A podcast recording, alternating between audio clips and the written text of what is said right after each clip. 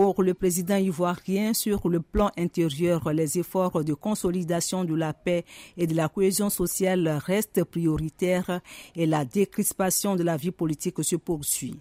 Au plan sécuritaire aussi, d'importants efforts ont été consentis ces dernières années. Avec un accent particulier sur l'équipement, la formation technique et disciplinaire de nos forces de défense et de sécurité pour faire face au banditisme vers la délinquance et bien sûr le trafic de drogue, améliorant ainsi la sécurité dans les grandes villes du pays comme dans les zones rurales.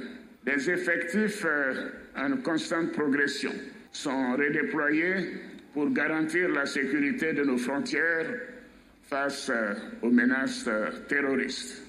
Pour une réaction au discours du président Alassane Ouattara, écoutons Zoumana Bakayoko, député RHDP, le parti au pouvoir. Ce qu'on retient de ce jour, c'est le renforcement des institutions, c'est la planification des calendriers du Parlement et ensuite des élections des députés et des sénateurs. Et surtout, la mise en marche d'un État fort. Et le président a parlé du renforcement de la sécurité, du renforcement de la cohésion entre les acteurs politiques qui vont favoriser le développement de ce pays. Le professeur Hubert Oulaï, député PPACI, le parti de Laurent Gbagbo, salue une initiative qui permet d'harmoniser l'action gouvernementale et l'action parlementaire, mais émet des réserves sur les activités menées par le président. Le président de la République a présenté un état absolument favorable, ce qui est tout à fait normal. Je ne partage pas totalement cette appréciation, mais je ne ferai pas le débat ici. Ce que je retiens en revanche, c'est l'initiative que veut prendre le président de modifier les sessions parlementaires.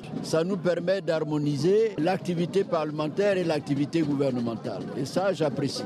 Par contre, le député PDCI Bredoumi Soumaïla dit rester sur sa faim car certaines préoccupations des Ivoiriens et non des moindres n'ont été évoquées.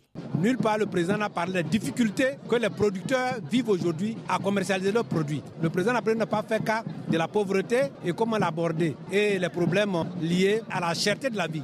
Le président parle de la macroéconomie, mais la microéconomie qui concerne la vie des hommes individuellement, le président n'a pas fait cas de ça l'emploi des jeunes, le financement des groupements politiques, la poursuite du programme hospitalier ont été évoqués aussi par le président Alassane Ouattara dans son premier discours sur l'état de la nation qui rappelle un format connu aux États-Unis, le discours annuel sur l'état de l'Union.